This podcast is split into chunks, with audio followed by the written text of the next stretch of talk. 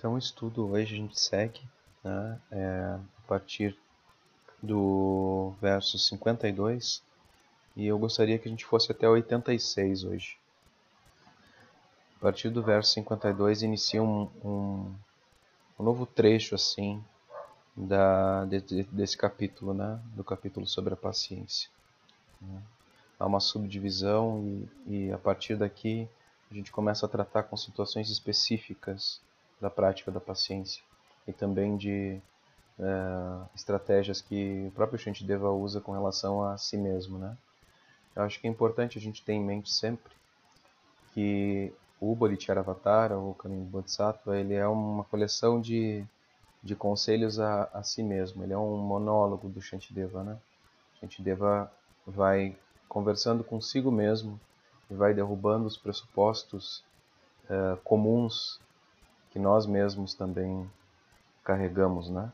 Então ele vai derrubando um a um uh, esses pressupostos, esses preconceitos, esses pré-julgamentos, essas tendências habituais, né? esses hábitos arraigados, essa reatividade que a gente tem frente às coisas que surgem na vida. Então ele percebe isso em si mesmo e ele usa o texto como um exercício. A gente tem que perceber esse texto como um exercício. A gente às vezes não tem esse costume, né? Mas eh, eu não sei, para mim tem funcionado muito a prática do diário, né? é, de, de, a gente ter aonde escrever sobre as próprias situações mentais, né? É como um processo de análise assim. E, e eu vejo sempre que eu leio assim é, o Bodhiciara Avatar, eu vejo, eu imagino a situação é, do Shantideva escrevendo, né? porque são muitas formas que a gente tem de enganar a si mesmo, né? A gente tem muitas formas de, de seguir agindo da mesma maneira, de seguir pensando da mesma forma, de seguir acomodados assim em uma determinada bolha, perspectiva de mundo. E às vezes sem uma conversa, ou por exemplo, sem um estudo como esse que a gente está fazendo, a, a gente tem menos chances de se dar conta de algumas coisas que nos prendem, às vezes turvam a própria visão, né? Então, conversando com outras pessoas, conversando com um professor, conversando com amigos praticantes, como a gente está fazendo aqui, e, e, também conversando consigo mesmo, né? Da gente tentar estabelecer esse monólogo, né? É, às vezes pode ser um monólogo mental, mas também pode ser um monólogo na forma de, de um diário, né? um monólogo na forma de tentar escrever coisas que a gente sente e coisas que a gente pensa durante um período considerável da vida. Né? Quando a gente se, uh, se atém mais tarde a esse diário, a gente percebe que muitas coisas se repetem, né? Ao caminhão do gás passando. Sempre entra na minha casa, entra na minha vida. Copa Gaza. Isso vai ficar gravado para a posteridade. Copa Gaza e cachorrada passando enquanto as pessoas estão estudando o Bodhiciara Avatar.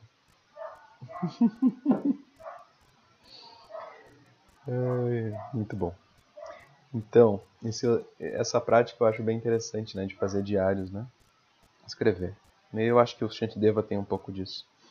É, mas o tópico desse capítulo da paciência, se a gente puder resumir ele como um todo, ele tem bastante a ver com tornar-se forte, tornar-se estável, tornar-se claro, tornar-se inabalável. Né?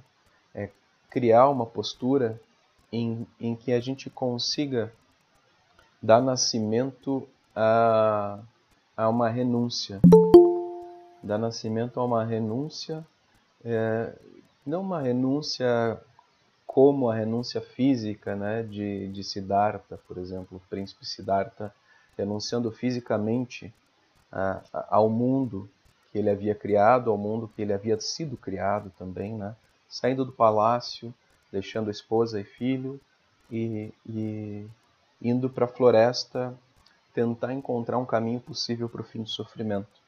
Mas uma renúncia de reconhecer a insubstancialidade dessas coisas que nos atormentam, dessas coisas que nos fazem perder a paciência. Né?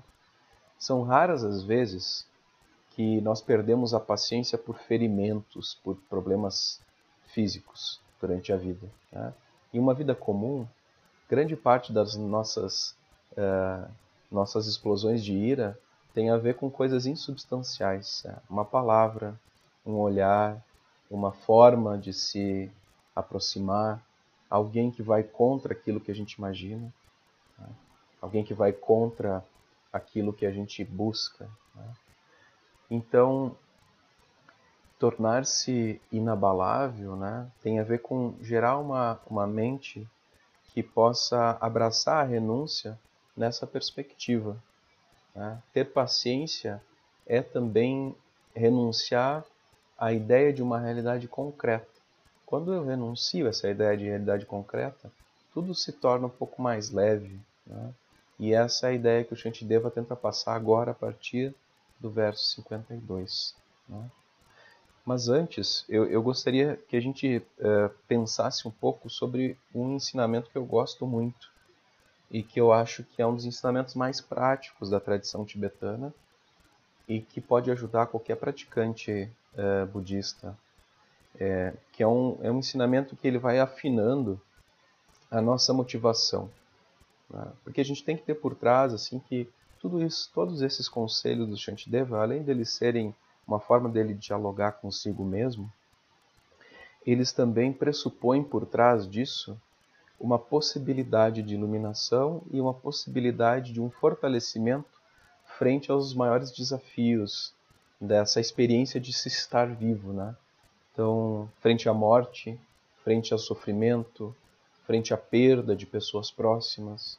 Né? Então, esses ensinamentos todos, às vezes, para uma pessoa que não é um praticante do Dharma, eles podem parecer despropositados, porque eles vão contra o eu, eles, eles não trazem um benefício direto, né? eles contradizem o senso comum, né? eles contradizem essa ideia de eu me preservar a todo custo, de eu uh, preservar o meu desejo a todo custo, de eu me sobressair sobre os outros. Né? E para a gente sustentar essa fala dele, a gente precisa ter consciência de que por trás de todas essas uh, esses conselhos que ele dá para si mesmo, existe uma perspectiva de transformação mental. E existe também uma perspectiva de iluminação, uma perspectiva de um estado, né? uma perspectiva de nós podermos representar esse estado, né? nesse corpo mesmo, a partir dessa, dessa própria existência que a gente tem. Então, esse ensinamento são, que, eu, que eu me refiro, que é, que é muito importante, são, são as oito preocupações mundanas, né? As oito preocupações mundanas. Né? É, elas servem para a gente refinar é, os nossos propósitos, servem para a gente ter um, um, um, é, um teste de qualidade na nossa prática. Né? Porque muitas vezes a gente pratica em função dessas oito preocupações mundanas. Né? Essas oito preocupações, elas são assim é, bastante simples e são feitas para serem decoradas, né? Então, as oito preocupações são querer ganhar, não querer perder, querer ser reconhecido, não querer ser ignorado, querer ser elogiado, não querer ser criticado, querer prazer e não querer dor. Então isso é bem fácil, né? é bem simples. Elogio e crítica, ganho e perda. Prazer e dor, reconhecimento e esquecimento. Né?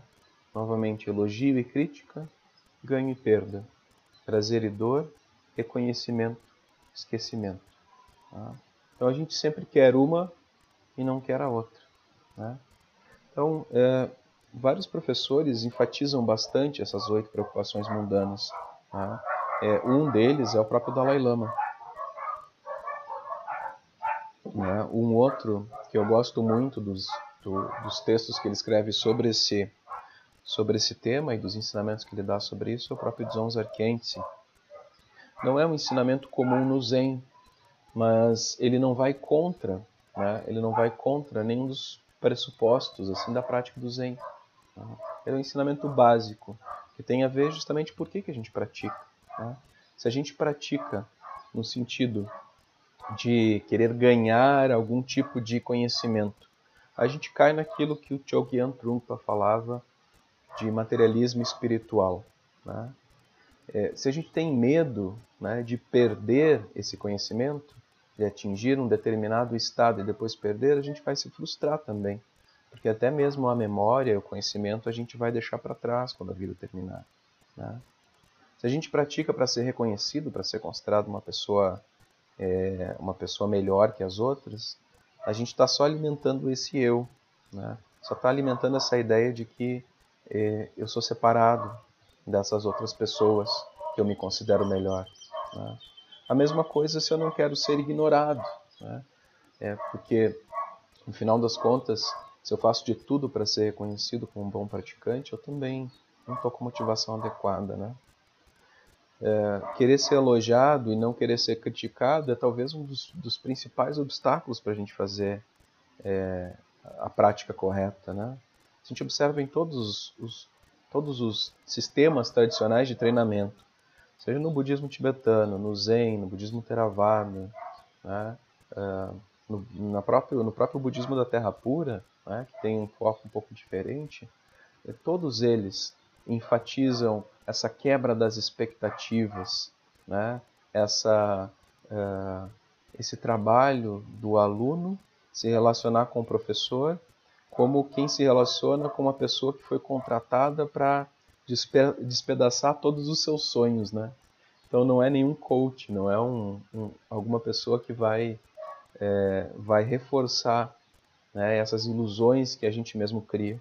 É alguém que vai é, que vai te incomodar. É aquela velha história, né, que eu sempre falo do professor de filosofia. Se você não odeia teu professor de filosofia, ele está fazendo um péssimo trabalho. Né?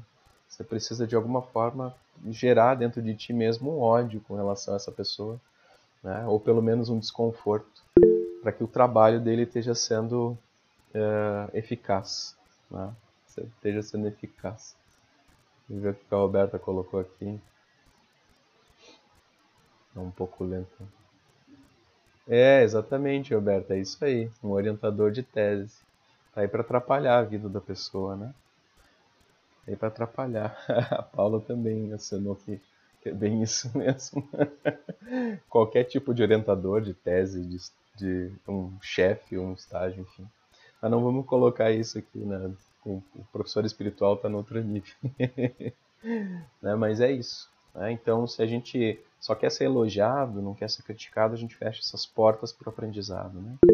E a mesma coisa com relação à prática. Né? Se a gente cai num hedonismo pleno e não aceita nenhum tipo de dor, a gente não consegue avançar.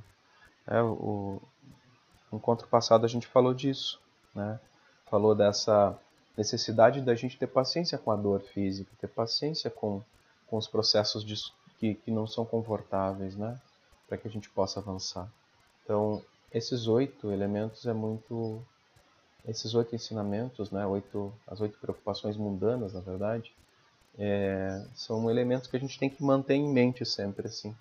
Então, por exemplo, a gente está desenvolvendo uh, alguma ação ou está desenvolvendo algum tipo de, de prática ou estudo, a gente sempre se pergunta, né? Eu faço isso porque eu quero uh, melhorar, né? Quero ganhar alguma coisa, né? É, eu faço isso porque eu quero ser reconhecido como o melhor praticante. Eu faço isso porque eu quero ser elogiado pelo meu professor, pela minha professora eu faço isso porque me dá prazer, e a gente cai nisso. A meditação, se a gente for observar como o mindfulness chega no Ocidente, né? É, como ele está relacionado diretamente a essas, esses quatro querer, né? Ah, então, querer estabilidade, melhorar, querer ser uma pessoa mais equilibrada, né? É, querer ser reconhecido, ser reconhecido como uma pessoa tranquila, como uma pessoa equilibrada, né?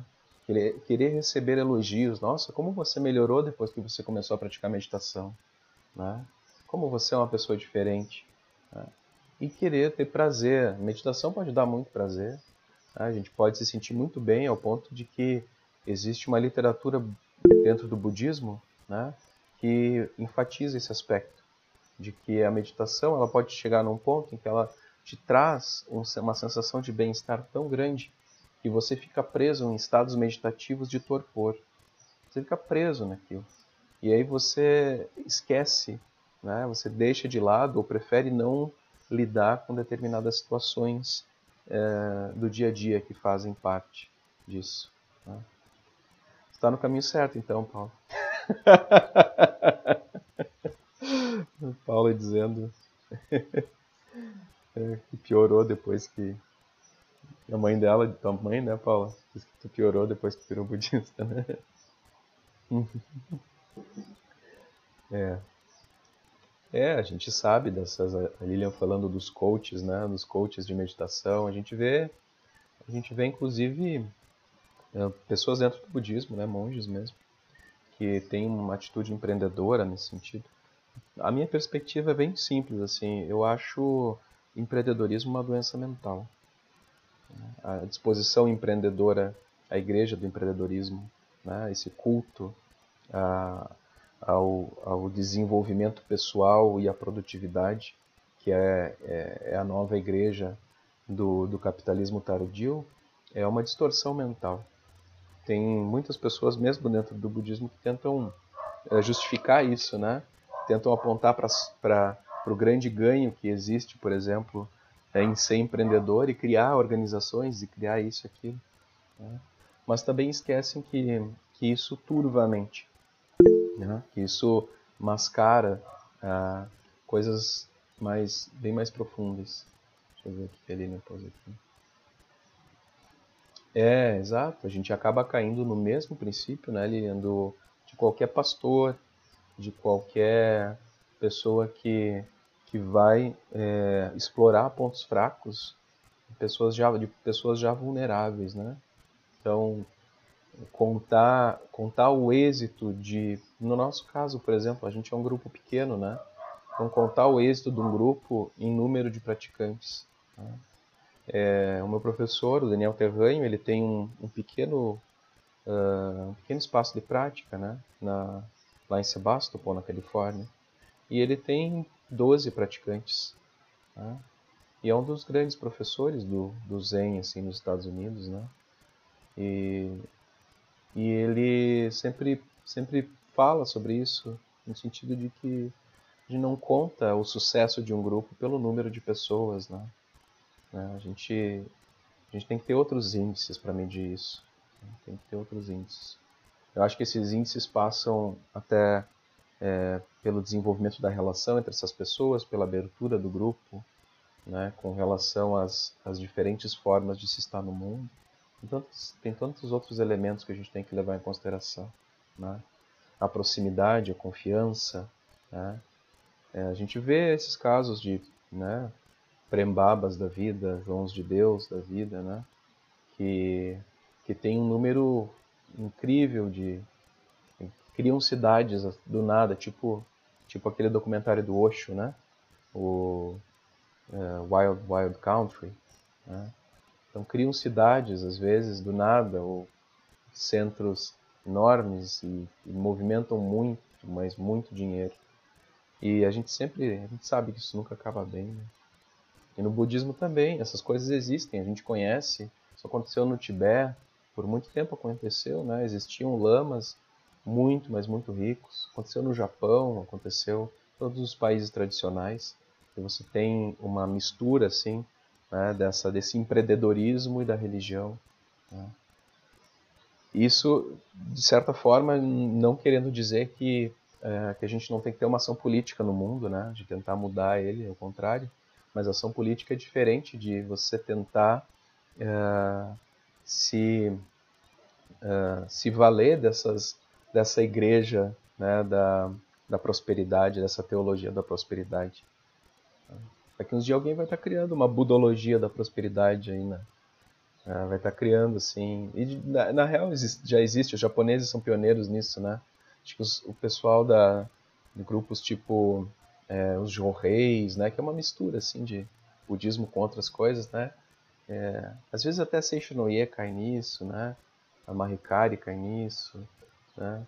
Acho que tem coisas maravilhosas nesses grupos também, né? Conheço pessoas que praticam e fazem muito bem, mas eles enfatizam muito essa questão, né? de você você recita um tal, um tal mantra e você vai ter prosperidade, você vai ter, é, né? Você, você só está enfatizando essas oito preocupações mundanas, né? É, é isso também, né, Paulo? Essa, essa questão do Buda e da prosperidade, né? E engraçado, porque a origem dele, dessa história, é porque, na verdade, não é Buda, né? A gente chama de Buda, né? Mas, mas é Rotei, né? É um, é, é, ele era um, uma espécie de padroeiro das crianças e, e, da prosperidade na China, né? Ele foi tomado no Ocidente por Buda, né? tomado como o próprio Buda. E isso veio através dos portugueses, né, por causa da carreira das Índias, né? Eles começaram a pegar elementos da China e da Índia, trouxeram para a corte em Portugal e chegou no Brasil através da corte portuguesa, nas né? primeiras os primeiros Budas. Tem um aqui, deixa eu mostrar.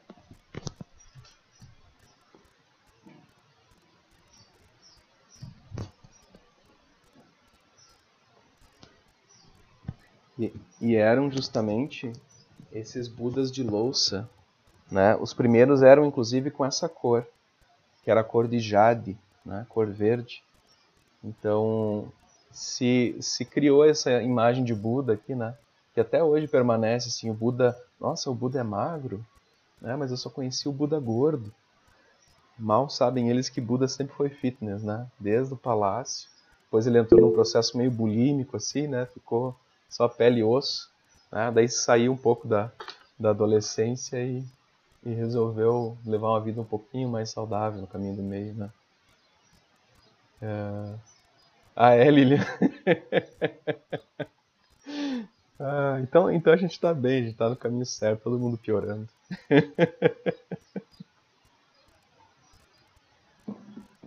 então, é, retomando e aí entrando no, no texto né, do, do Bodhicharyavatara, né? Eu trago esse, essas oito preocupações mundanas porque eu acho que ela, elas podem ser né, esse selo de qualidade da prática. Né? E a gente cai nessas armadilhas o tempo todo. A gente está todo momento né, caindo nessas armadilhas. A gente pode traduzir as oito preocupações como oito armadilhas que a gente tem. Né? E, e a gente precisa sempre ir refinando essa perspectiva. Em algum momento eu acho que a gente pode estudar eles com mais profundidade, né? mas é importante a gente lembrar isso antes de começar a falar sobre, é, sobre isso, porque é, essas armadilhas são armadilhas que apontam para uma fraqueza, né? a nossa insegurança. Né? A gente tem uma insegurança muito grande e por isso que a gente busca essa, é, essas oito essas oito armadilhas, a gente sempre cai nelas. Né? Ganho, perda, prazer, dor, reconhecimento né? e, e esquecimento e, e, elogio e crítica.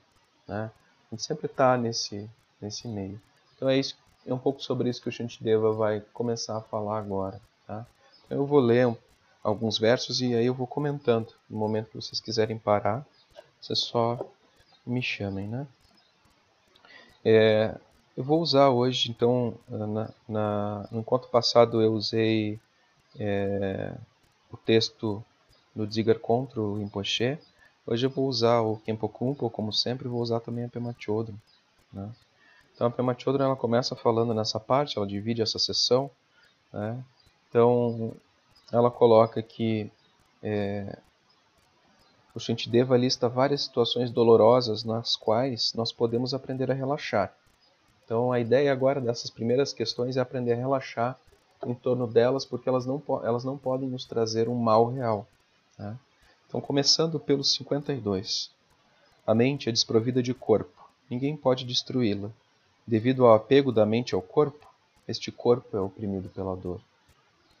Menosprezo, eh, desculpa, menosprezo e palavras hostis, e comentários que não me agrada ouvir. Essas coisas não ferem o meu corpo. Que motivo tem você, ó mente, para o seu ressentimento? A animosidade que os outros demonstram para comigo, já que, tanto nesta como em vidas futuras, não pode de fato me devorar. Por que eu deveria ter tanta aversão a ela, a essa animosidade, né? Talvez eu me afaste dela, da animosidade, porque me impede de conseguir o que eu quero. Então eu me afasto de pessoas que não gostam de mim. Né? Mas todos os meus bens deixarei para trás, ao passo que minhas faltas me farão constante companhia. Né? Então, aqui até os 55, na verdade até os 54 a gente tem, uh, tem uma ideia, né? Essa ideia de que, é, como que se dizia aquele, aquele ditado assim, pedras e paus podem meus ossos ferir, mas palavras. Não lembro desse ditado. Alguém lembra? Né?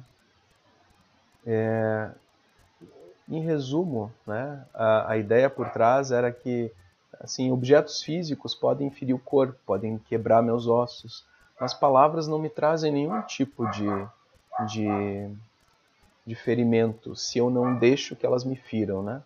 se eu não abro as portas para que aquilo me cause algum tipo de dor psicológica. Né? A gente sabe que é mais complexo que isso, né?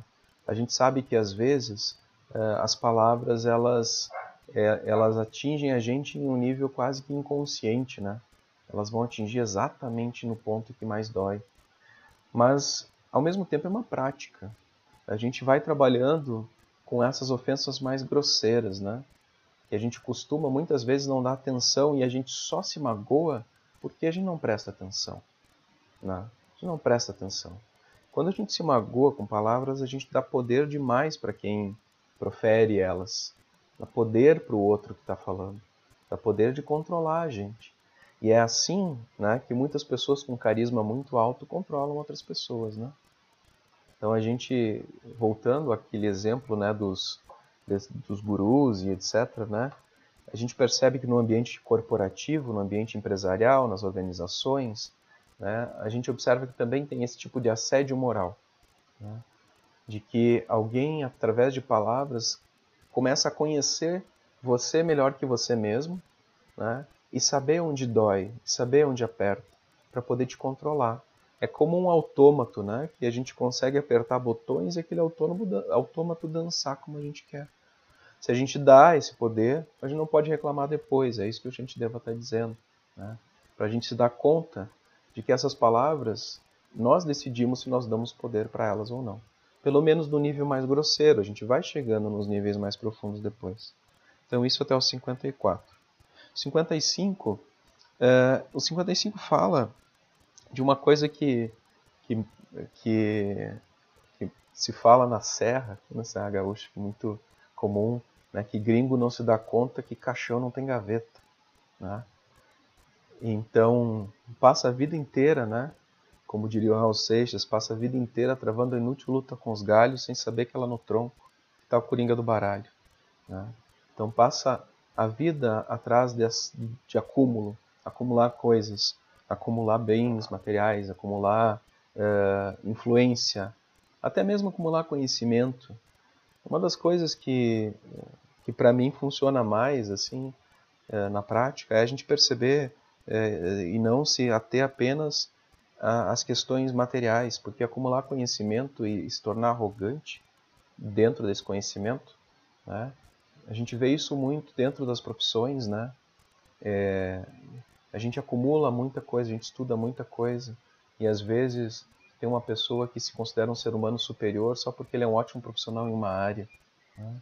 só porque ele tem um cargo né, que, que faz com que ele tenha destaque. Né? Esses acúmulos sociais, acúmulos eh, espirituais também, né, dentro do contexto da prática, é isso que o materialismo espiritual aponta. Né? Da gente achar que a gente é melhor praticante que o outro, a gente, e também achar que a gente é menos, né? a gente não tem capacidade de estudar, de praticar. Né?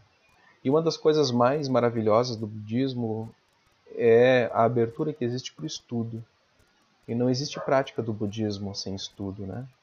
Pelo menos não uma prática aprofundada. A gente pode trabalhar num budismo devocional, né? A gente trabalhar com uma prática que se volta mais para a devoção. Mas eu não acredito tanto, eu acredito que a devoção é super importante, para mim é essencial. Mas eu não acredito tanto que seja o caminho para nós no Ocidente, né? Acho que a gente tem essa ideia de que a gente precisa criar uma visão clara daquilo que a gente está fazendo. para a gente não cair nas armadilhas que a gente já caiu, uh, que os nossos antepassados caíram na prática cristã, né? que eles, as pessoas continuam caindo nessas inúmeras igrejas que surgem a todo momento, né?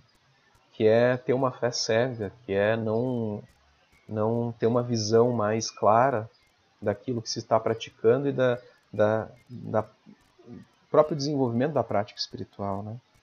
Então tudo isso vai desaparecer. O que, que vai ser levado? Né? O que, que a gente leva na perspectiva budista depois da morte? A gente leva nossos hábitos, a gente leva nossas é, sementes kármicas, né? A gente vai levar esses elementos, né? E, e, isso que vai acompanhar a gente.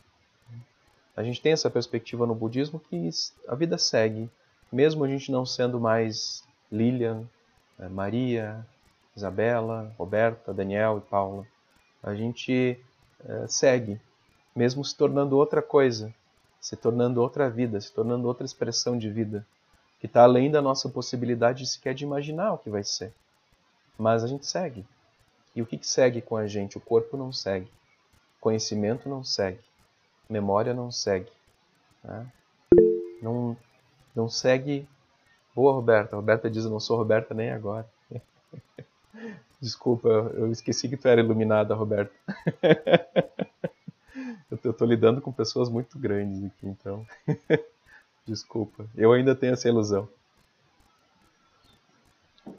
Isso me lembrou uma fala do Shagdu Rinpoche, que ele, numa, numa da, dos retiros, é, uma praticante disse para ele, essa fala eu não estava no retiro, né? Eu recebi essa fala de segunda mão, mas uma praticante disse para ele, nossa, eu estou muito feliz, né? Porque agora com essa prática eu tenho certeza que eu não vou renascer como animal, eu tenho absoluta certeza que agora eu vou seguir sempre renascendo como ser humano. E aí o Rinpoche diz: Que bom, porque eu não tenho essa certeza. eu não tenho, não tenho certeza disso. Não tenho essa certeza. E ele não tem mesmo, né? Não tem certeza. Então o que vai seguir com a gente vai ser esse, essa questão kármica, né? Vai, vai ser isso. É isso que a gente tem que se preocupar. Por isso que ele diz ao passo que minhas faltas me farão constante companhia.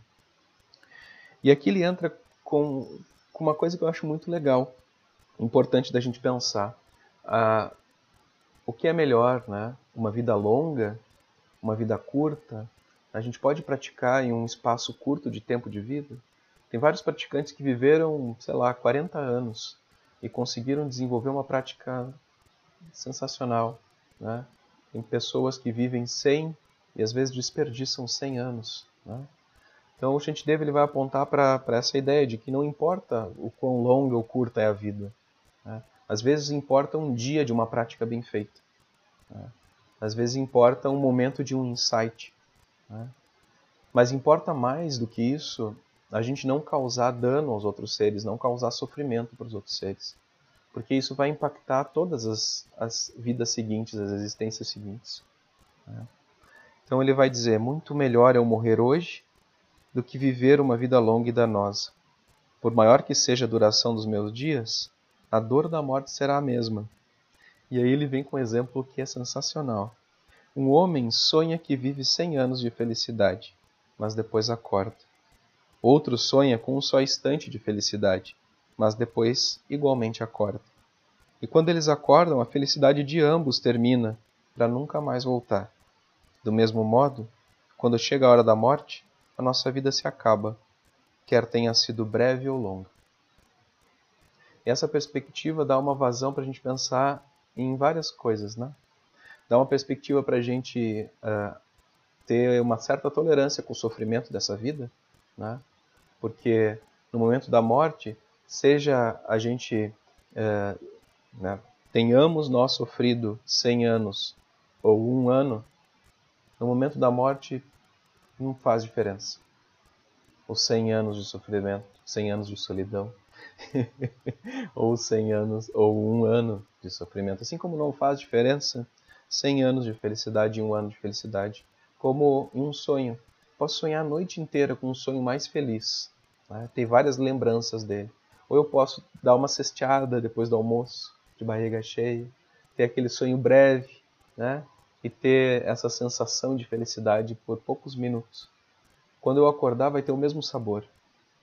E aí ele está apontando, ele está apontando para essa insubstancialidade da experiência, a vida como um sonho, a vida como como uma um, passando como um passe de mágica, né? sumindo para nunca mais voltar.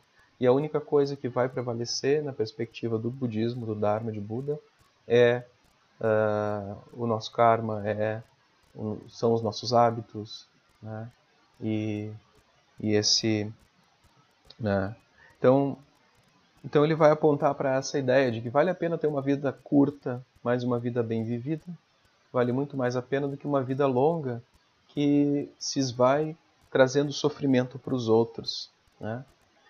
E aí ele vai seguir, né, a partir dos 59, uh, falando algo que eu acho que é bem interessante também. Embora sejamos ricos, tendo acumulado muitos bens materiais e desfrutando da riqueza por muitos anos, como um homem saqueado e despojado por ladrões, partimos nus, com as mãos vazias. Né? Caixão não tem gaveta. Talvez possamos alegar que, graças à riqueza, é que vem mais uma das, das armadilhas para a gente, né?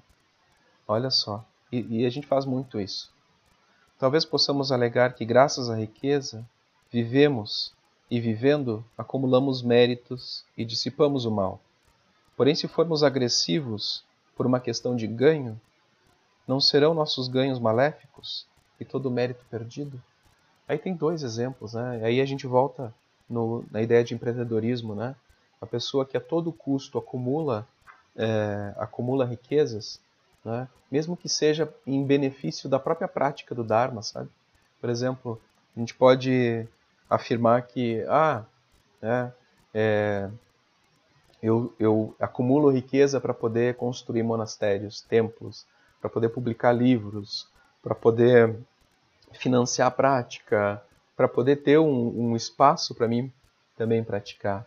Mas se a forma de eu ganhar essa, essa é, riqueza ela é, é, uma forma que traz sofrimento para os outros e traz um sofrimento demasiado para nós mesmos, é, nenhum templo justifica, né? nenhum retiro justifica, é, nenhum livro publicado justifica, nada, nada vai justificar, porque a gente, tava, a gente vai estar tá se auto-sabotando, né? a gente vai estar tá sabotando a nós mesmos. Né?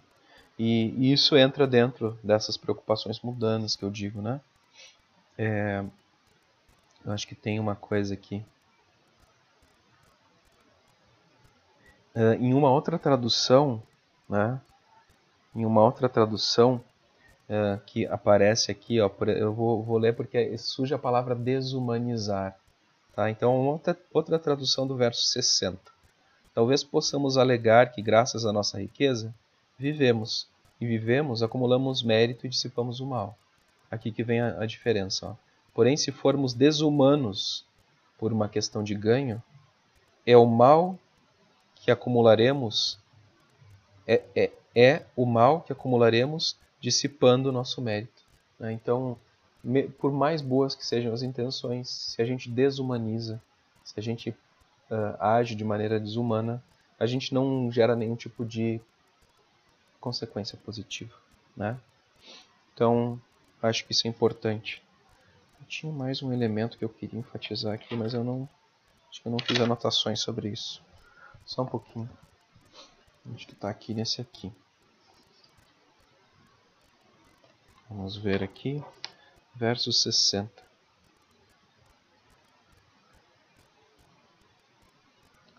É. Uhum. Não. Bom, eu vou lembrar depois. Tá? Então, verso 61.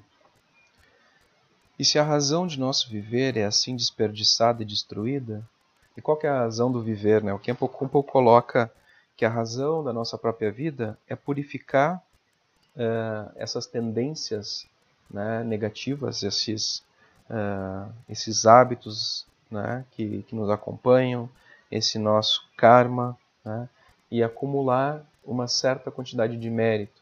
É que o mérito, acumular mérito sempre tem que ser traduzido como né, praticar, praticar boas ações, ter bons pensamentos, né, A gente já discutiu isso em capítulos anteriores, né? Então, nunca levar o pé na letra essa ideia de acumular, porque não tem nada que acumular, nem onde acumular. Né?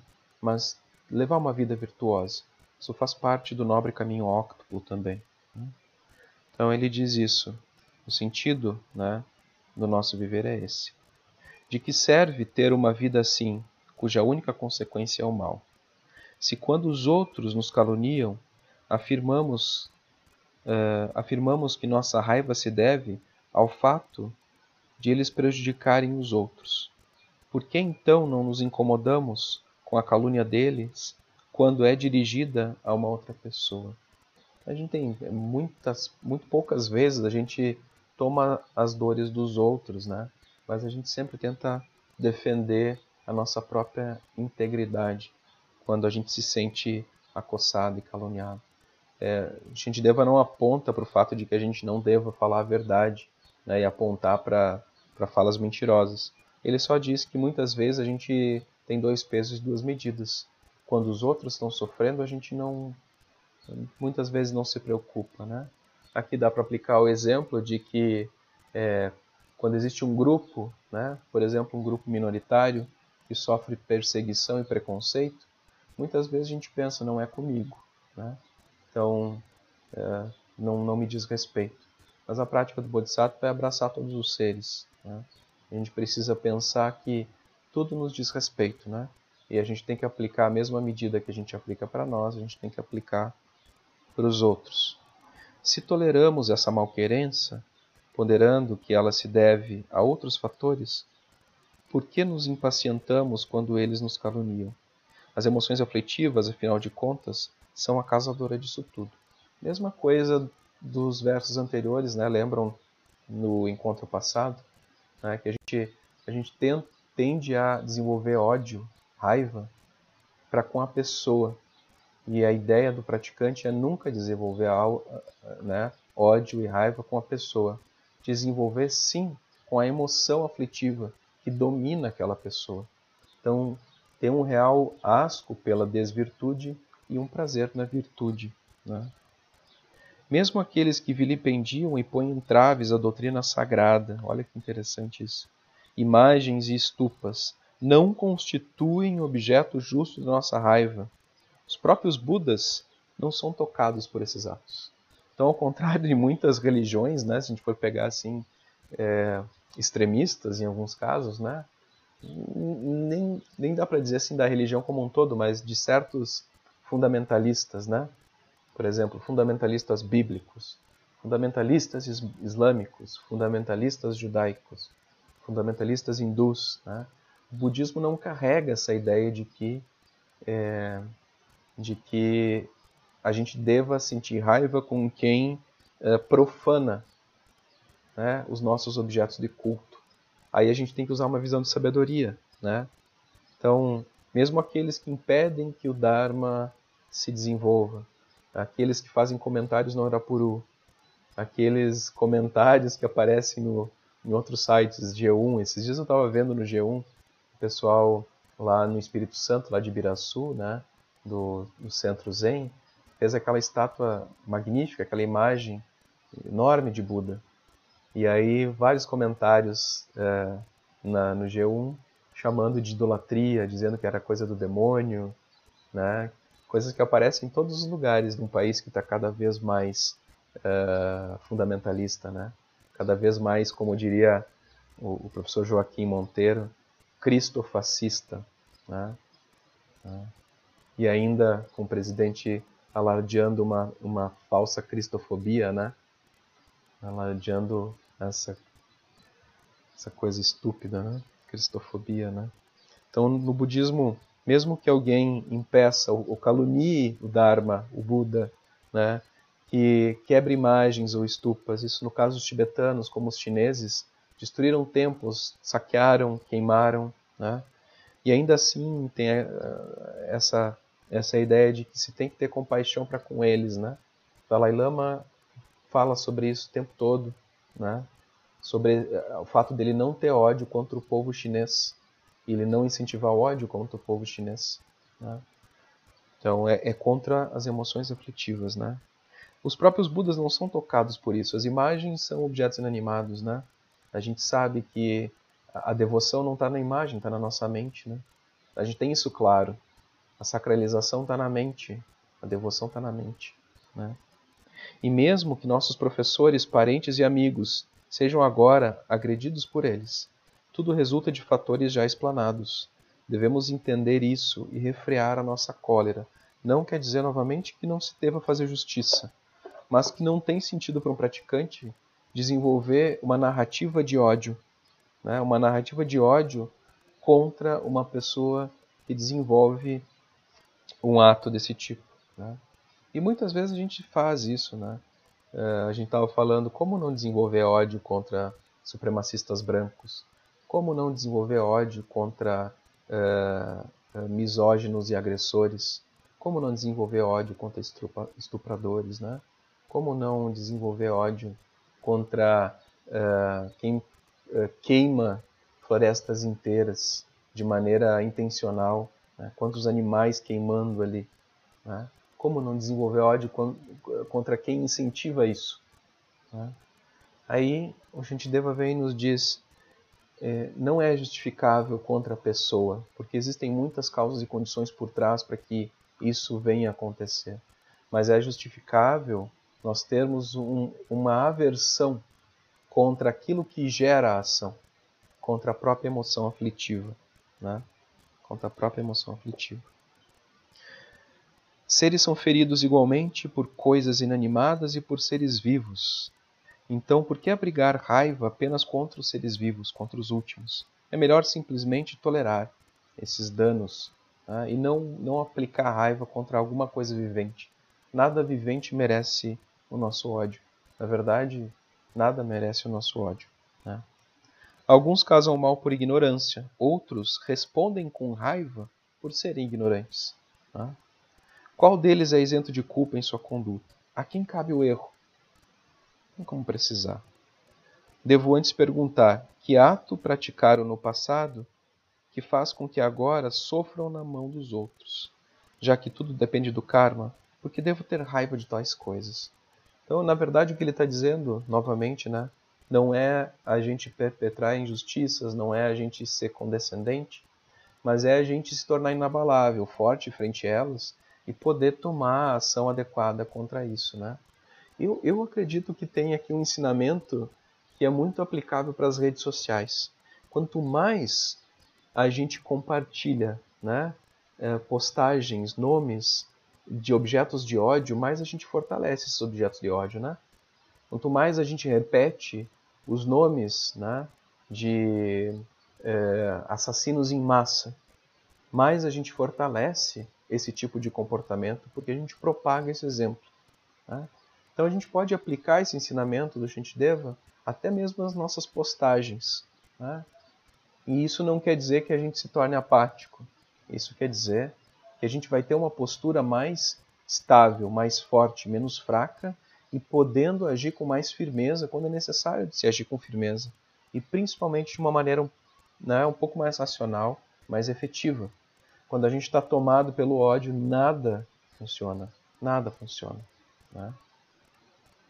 O exato, o ele não também, né, Paula? O, o, o, assim, o ponto de inflexão para a eleição do Bolsonaro no Brasil foi o ele não que foi invertido né, pela, pela máquina de, de fake news, né, invertido por essa máquina, e, e, e catapultou assim ele, né, né, porque surfou na onda justamente desse, de todo esse ódio que foi feito. Né. Eu acho que dá para a gente aplicar bastante isso, né? não sei se, se faz sentido, né? mas para mim parece que faz. Tá?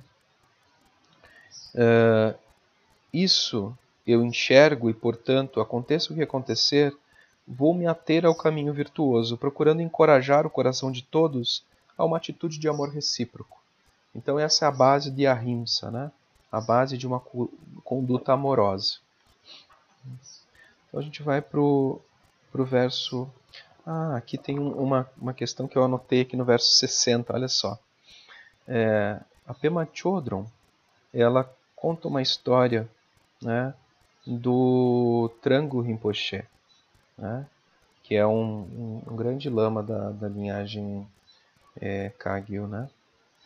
É, de como trabalhar com a raiva que ela tinha com relação à própria mãe. Né? Então eu vou ler aqui. Ele me disse que eu deveria vivenciar por um tempo o ressentimento contra ela e ver né, como isso seria, o que, que eu ia sentir. Depois eu deveria lembrar alguma gentileza que ela tivera comigo, né, quando criança, e tentar apreciá-la por uma semana ou duas, apreciar essa gentileza por uma semana ou duas. E aí a Pema Chodron resume: no final, pude tomar a minha própria decisão sobre qual atitude deveria cultivar pelo restante da minha vida. Né? Isso fica subentendido de que se a gente passa um tempo alimentando um pensamento de ódio, né, a gente consegue perceber o quanto que isso é o próprio inferno. Né? E esse é o ensinamento do Triângulo Rinpoche, né, para Pema. Agora, se eu pego e me apego e crio uma narrativa né, em cima das pequenas coisas boas né, que, é, que eu relaciono a uma pessoa, né, talvez uma pessoa que seja meu pior inimigo, eu posso ter alguma coisa boa, né, é, uma lembrança boa dessa pessoa, e, e, eu cultivo aquilo, eu vou perceber de cara que a sensação é outra. Né? vou perceber de cara que, que, que, o resultado em mim e na minha mente é outro. Né? Eu lembro bem assim da uh, de uma conversa que eu tive com algumas tias minhas, né? O meu avô, na minha mente, era uma pessoa muito querida, meu avô paterno, assim, né? Uma pessoa uh, que que me lembrava muito John Wayne, assim, né? Ele era metido, meio metido assim a, a, a cowboy, assim e tal. E no sentido de, né? Meio aventureiro, tem umas histórias assim, né? Fez de tudo na vida.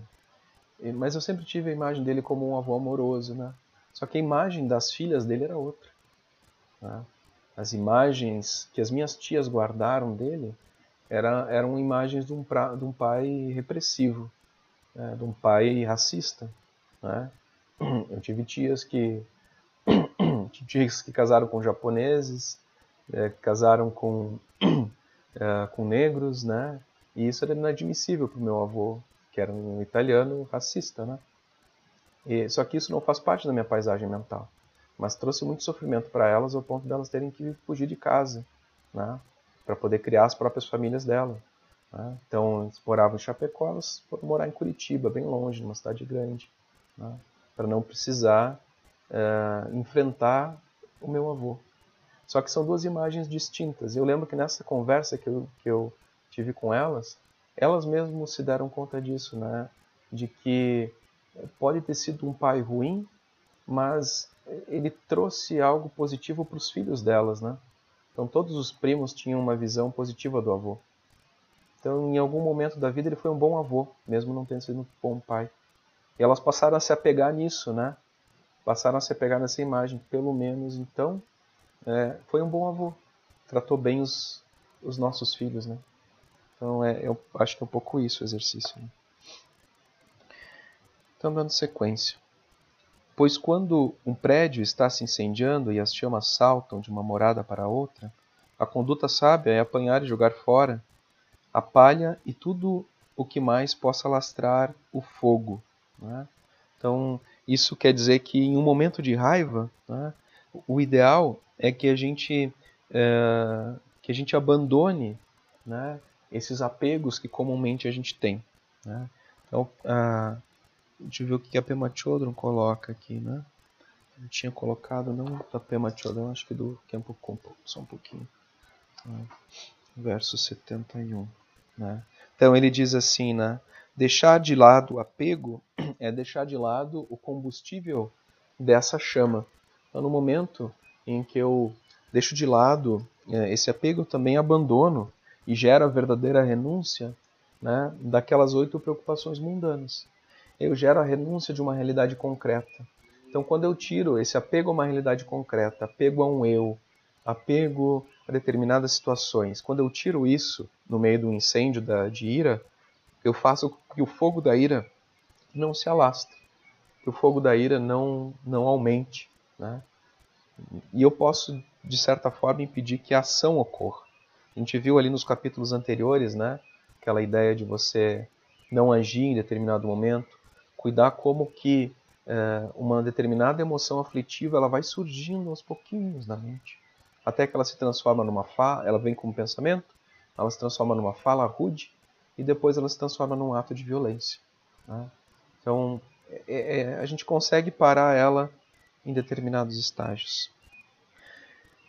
Temerosos que o nosso mérito venha a ser todo consumido, devemos imediatamente atirar longe os apegos da mente, estopins das chamas incandescentes do ódio. Não é afortunado aquele que, embora condenado à morte, é libertado após ter cortada como resgate, ter a mão cortada como resgate de sua própria vida? Não sou eu afortunado se agora, para escapar do inferno, sofro apenas os infortúnios dos seres humanos? Essa, essa linguagem a gente já falou sobre ela, né? Então, às vezes ela é meio é, dá gatilho, né? A gente começa a falar sobre inferno e, e, essas coisas e aí a gente lembra de coisas que a gente escutava na infância, né? Numa criação assim é, castradora cristã, né? Não que toda criação cristã seja, não precisa ser, mas essa ameaça do inferno, né? É, essa ameaça do inferno. Nesse caso, a gente tem que considerar que o inferno é propriamente a gente se jogar nesse ódio. O próprio inferno é isso. Né?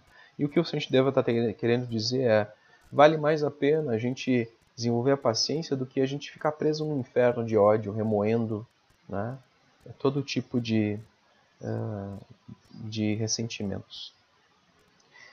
E mesmo estas, as dores que sinto no presente, estão além de minhas forças. Né? Uh, estão além do que minhas forças podem aguentar. Por que não me livro da raiva, causa do suplício futuro nos reinos infernais? Né? Na tentativa de conquistar tudo o que desejo, mil vezes fui lançado às torturas dos infernos, sem nada conseguir, nem para mim nem para os outros. As agruras do presente nada são em comparação àquelas outras, das quais, no entanto, grandes benefícios podem advir dessas suportar com paciência nessa vida. Como deixar de me regozijar com as, atri, uh, com as atribulações que debelam as dores dos seres andarilhos? Né? Atribulações que debelam as, as dores dos seres andarilhos. Né? Então, essas dores que servem é, de certa forma para que a gente se dê conta, né? É, se dê conta dessa insatisfatoriedade da vida. Tá? Quando outros se deleitam em louvar aqueles que são dotados de talento, por que mente você encontra alegria em louvar, em, uh, você não encontra alegria em louvá-los também? Então aqui ele começa, olha só, falar sobre a inveja, né? falar sobre, sobre as inimigas, falar sobre o recalque. Né? É, essa aqui é a sessão beijinho no ombro do capítulo 6. A gente vai entrar agora. Né? É, então, o prazer que daí advém é, da causa a uma felicidade imaculada. Né? O prazer que advém do regozijo. Ele nos é recomendado por todos aqueles que são sagrados e é o meio perfeito de conquistarmos os outros. Então, isso aqui é importante, né? É, tem uma, uma, um ensinamento que tanto Kempo Kumpo quanto a Pema Chodron trazem para a gente com relação uh, às, às quatro alegrias né, de se praticar a paciência, de se, uh, de se praticar o deleite, né, o regozijo com as ações dos outros. Né? É, deixa eu ver aqui o que, que ela coloca. É, é. Então, lembre-se que todos os ensinamentos desse livro, como eu falei no início, né, são instruções que Shantideva para si mesmo.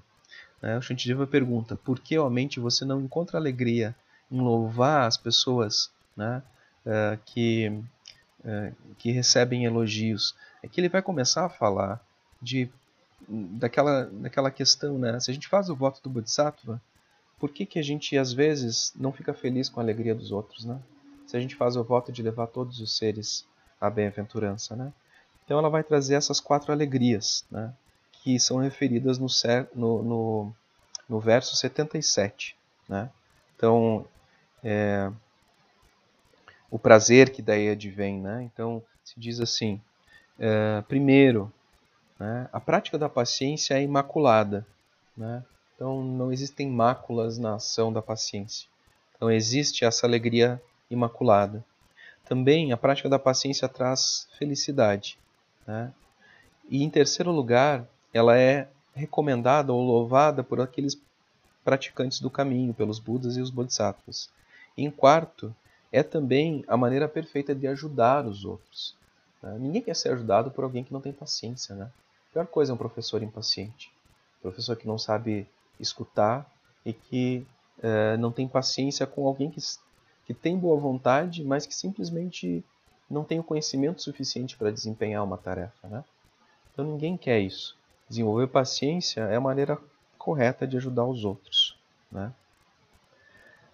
Mas são eles que ficarão com a felicidade, você diz. Né? Aí voltamos para beijinho no ombro. Né? Se essa então é uma alegria da qual você se ressentiria, desista de pagar salários e retribuir favores. Você é que sairá perdendo nessa vida e na próxima. Né? Quando elogios a respeito de suas qualidades são derramados, você faz questão que os outros venham e se regozijem com elas. Olha como eu sou bom. Porém, quando as qualidades dos outros são enaltecidas, você não tende a se alegrar. Você, que quer a felicidade de todos os seres, formulou o desejo de se iluminar para benefício deles. Então, por que os, outros, por que os outros o aborrecem quando encontram um pouco de prazer para si mesmo? Se você clama desejar que os seres se iluminem e sejam venerados pelos três mundos, que é o nosso voto de ser bodhisattvas, né? Por quê? Mas por quê? Ele enfatiza, por quê? Mas por quê? Você se atormenta quando favores banais são dispensados aos seres, quando um elogio é dado a uma pessoa que a gente não gosta, né? quando uma pessoa ganha um cargo e a gente considera que aquela pessoa né, não é adequada, ou enfim, enfim, a gente não está aí para julgar determinada pessoa, né? A gente não está aí para apontar o dedo e dizer você não é adequado para isso ou aquilo. Novamente, não é para se tornar passivo, mas é simplesmente para não se deixar levar por esse sentimento. Quando seus dependentes que contam com você, a quem você tem a obrigação de prover, encontram meios próprios para sustento, você não vai com isso se alegrar? Você vai uma vez mais se zangar? Quer dizer, os seres são nossos dependentes enquanto somos bodhisattvas, né? E quando eles conseguem encontrar aquilo que a gente propõe oferecer para eles, que é alegria, que é paz, que é tranquilidade, né? que é a realização plena, quando eles encontram isso por conta própria, a gente se magoa, porque eles. Eu, gente, eu acho que a gente espera que, né, que, que, eles se alegrem só quando vem da nossa própria mão, né? Ah, como eu fui bom e como eu, eu revolucionei a vida dessa pessoa. No relacionamento é isso, né? Às vezes, já, ah, como eu fui bom, como eu, eu mudei a vida, né? E às vezes não é isso, às vezes não é nem isso, né? Às vezes, sabe, é, é, a gente só simplesmente quer o mérito para si mesmo, né? E não é isso, né? Se nem, que, nem sequer isso você deseja para os seres, como é que você pode querer também o estado búdico para eles? Que se nenhuma coisa comum corriqueira você deseja para eles, nem uma bala chita você quer que eles tenham a mais que você. Né? Nem um chup-chups, aqueles pirulitos lá de pintar a língua, você quer que os seres tenham um a mais que você. Quem dirá o estado búdico? Né? Como é que alguém pode ter bodhicitta e se enfurecer quando o outro prospera? Se uma outra pessoa recebe um presente, ou se esse presente permanece na casa do doador, em nenhum dos casos ele é teu. Né? Nenhum dos casos ele é teu. Então, quer dizer, não, não, te, influ, não te afeta de nenhuma maneira. Então, se ele é dado ou retido, o que, que vai te importar? Por que, que tu tem que se importar se alguém ganha ou deixa de ganhar alguma coisa? Por que você joga fora todo o seu mérito, a fé e todas as suas qualidades excelentes? Diga-me, por que você não se desgosta de si mesmo? Por que não cultivar as causas da riqueza? Você não se arrepende de todo o mal que praticou e, além disso, deseja se equiparar aos que acumulam mérito. E aqui ele entra numa outra, ele vai entrar em uma outra fase do texto, né? que vai ser sobre a questão né, da, ó, se a infelicidade cai sobre o inimigo, por que isso deveria ser causa do seu regozijo? O mero, o mero querer de sua mente não é de fato capaz de provocar o dano a ele. Então isso eu acho que a gente vai seguir na, na semana que vem. Né? A gente segue depois, é, porque a gente entra numa outra parte nessa relação que a gente tem com os inimigos, que o Kempo Kumpo coloca. É, cultivando a paciência uh, com aqueles que nos, nos impedem de conseguir aquele que é, aquilo que a gente busca. Né? Então, cultivando a paciência uh, com relação aos obstáculos que, que, uh, que aparecem no caminho. Né? Então, então é isso. A gente para no verso 86, conseguimos, achei que não ia conseguir. No final foi né? ladeira abaixo. Oi Roberto, agora tô te vendo, legal. uh, não sei se tem uh, alguma colocação assim, o que vocês acham? Né? Alguém tem alguma consideração sobre isso tudo?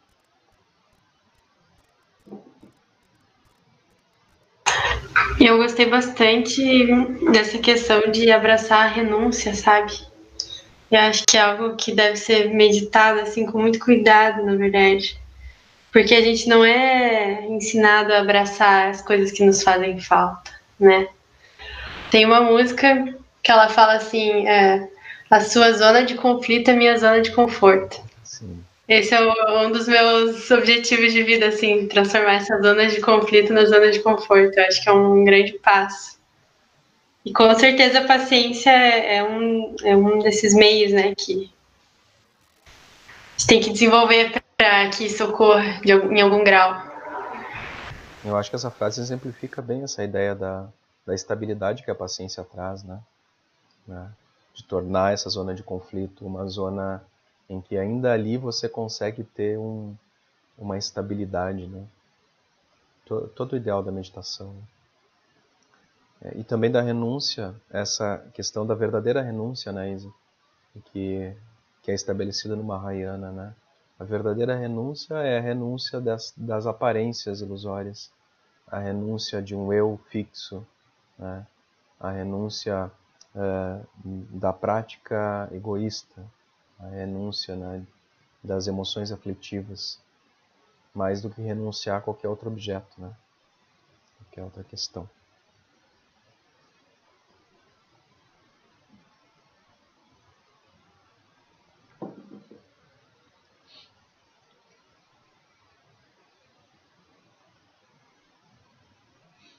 Uma frase aqui da Pema Chodron que eu estou vendo agora aqui, que eu assinalei como importante.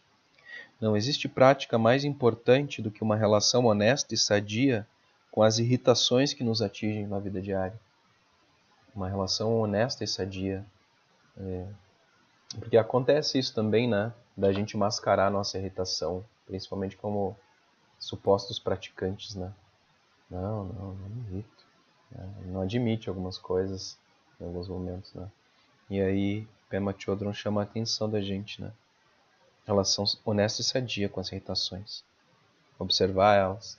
E aí que vem aquela ideia da confissão que a gente falou lá no capítulo 2, né? Que é um desvelamento. Quando você desvela, você está confessando nessa perspectiva, né? Você desvela essas irritações da tua vida diária para ti mesmo. E vê elas com clareza, assim, sem romantizar o próprio eu, né? Romantizar a tua prática, né? é, romantizar os companheiros de caminho também, querer que os praticantes budistas sejam perfeitos. O Lama Santen falava isso, né? Ele dizia que as pessoas chegavam e reclamavam para ele, mas Lama, eu cheguei aqui nessa no SEB aqui e eu achei que as pessoas iam me tratar bem, que esse é um lugar que eu ia ficar super, né? Que as pessoas iam me tratar super bem. E aí o Lama dizia, não, as pessoas vêm aqui porque elas realmente estão perturbadas, né? Elas vêm aqui justamente porque elas têm problema. Né?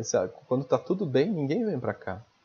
Né? E elas vão, vão tratar mal mesmo, elas vão ter uns piti, elas vão surtar, né? e vai acontecer, porque a gente só vai para centros de Dharma assim quando a gente reconhece que a gente está com algum problema, né? Entre aspas. A gente reconhece a nossa natureza. A gente reconhece que levar a vida dessa forma, assim, como aquele gringo que não, não, não sabe que cachorro não tem gaveta, não, é, não tem sentido, né?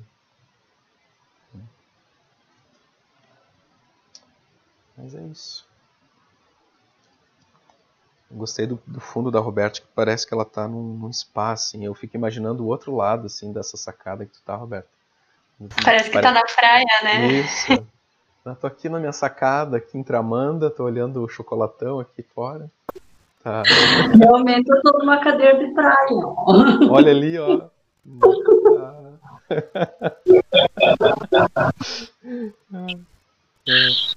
Bem legal. Ah, eu tinha uma dúvida, mas aí eu não anotei e agora eu esqueci. Daí então fica para próxima. Tá bom. Mas então, então tá legal. Acho que a gente faz a dedicação. Paulo, pode falar. Essa, essa última coisa que tu disse, que realmente assim, o, o que nos motiva a buscar a prática, a buscar a espiritualidade não é a plenitude, né? É o sofrimento mesmo. Exato. É, é, é, meio perverso pensar isso, né? Mas, mas é isso mesmo. É, é o que é, né? É o que é. e se a gente pensar, foi o que motivou o próprio Buda, né? O que motivou o Buda foi ter, ter aquelas visões, né?